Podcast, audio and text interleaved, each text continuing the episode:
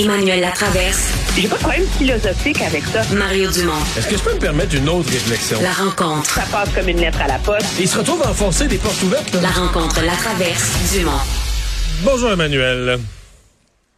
Bonjour. Est-ce que la ministre des Finances du Canada, Mme Freeland, a bien préparé le Canada en cas que les choses au niveau économique aillent pas aussi bien que prévu dans son énoncé de l'automne? Ben, si tu lui poses la question à elle, elle va te dire oui, absolument, parce que euh, au-delà des prévisions des économistes du secteur privé, on avait un scénario plus pessimiste pour avoir une marge de manœuvre et donc nous ferons des choix responsables. Euh, mais elle a quand même dû avaler son café de travers, là, probablement hier en fin de journée ou en lisant le journal ce matin, quand elle a vu euh, l'étude qui a été publiée, entre autres par le bureau d'avocats Bennett Jones et le Conseil canadien des affaires, mais c'est surtout et avant tout par David Dodge. Euh, qui est qui? Ben, David Dodge, c'est comme, c'est l'ultime gourou de l'assainissement des finances publiques au Canada. C'est tout juste s'il marche pas sur l'eau, là. Pourquoi? Parce qu'il était le sous-ministre des Finances à l'époque où Paul Martin a fait le ménage dans les finances publiques et équilibré le budget. Et par la suite, il est devenu le gouverneur de la Banque du Canada. Et lui est, euh, euh, de, de, conseil avec l'ancien conseiller de M. Morneau, Robert Asselin, ont publié une étude dans laquelle essentiellement il reproche au gouvernement d'entretenir une vision avec les lunettes roses à deux paliers, d'avoir sous-estimé l'impact que peut avoir sur les finances publiques le fait que l'inflation reste élevée.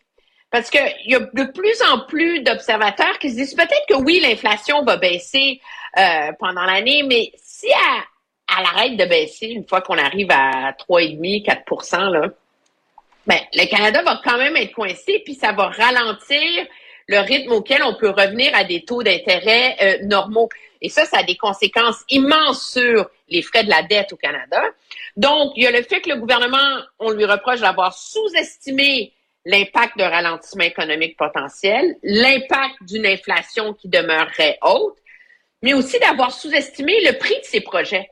Parce que le gouvernement, en ce moment, euh, a dans sa planche à dessin des gros, gros projets, des grosses dépenses économiques à long terme. On reviendra sur la santé, le reste, mais tout particulièrement, comment financer la transition énergétique. Il faut que le gouvernement fédéral offre une réponse au Inflation Reduction Act aux États-Unis qui a pompé 350 milliards de dollars américains dans les filières de technologies vertes comme les batteries, les véhicules électriques, les minéraux critiques, etc. Si on veut que nos entreprises ici au Canada puissent tailler une part de ce gâteau-là, mais il va falloir que le gouvernement mette quelque chose de méga costaud sur la table.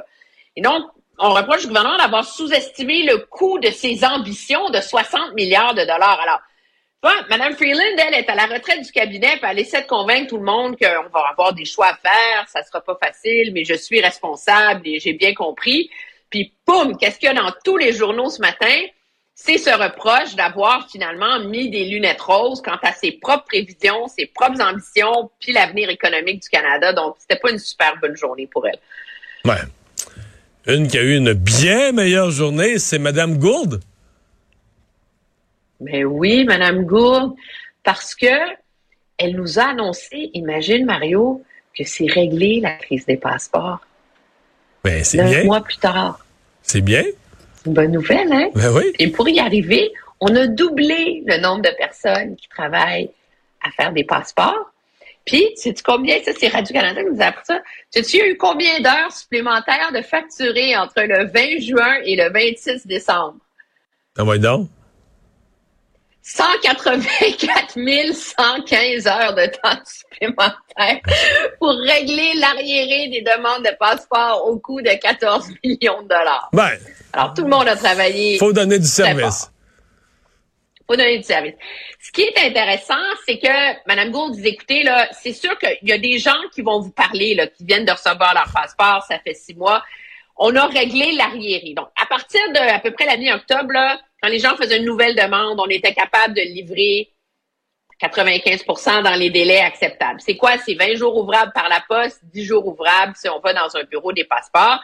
Puis le gouvernement dit qu'ils ont euh, amélioré leur façon de faire. Ils ont mis en place un système de triage, pour régler plus vite les passeports plus urgents.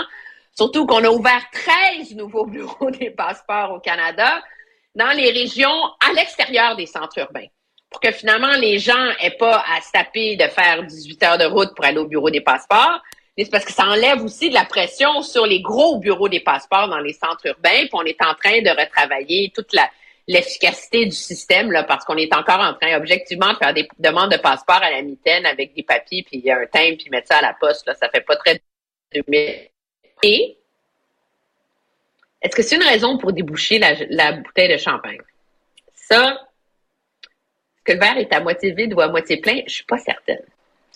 Parce que il y a un autre petit défi. Tu sais, il n'y en aura pas de facile dans le monde des passeports. C'est que cet été, là, Oui. 2023, on arrive à l'échéance de la première vague des passeports de 10 ans.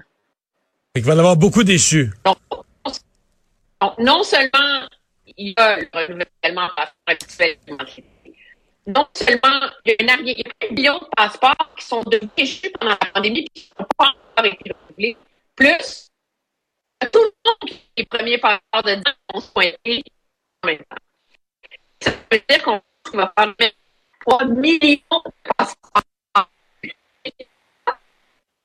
Madame Gould nous dit le système va venir. Ben, on va. Je renouvellerai le passeport tout de suite. Ben, euh, Emmanuel, euh, on va, on t'entendait un petit peu difficilement à la fin, mais on comprend qu'on a un gros défi là, de renouvellement de passeport euh, dans le, le- le- pour les vacances d'été prochain. Merci. Bye bye, à demain.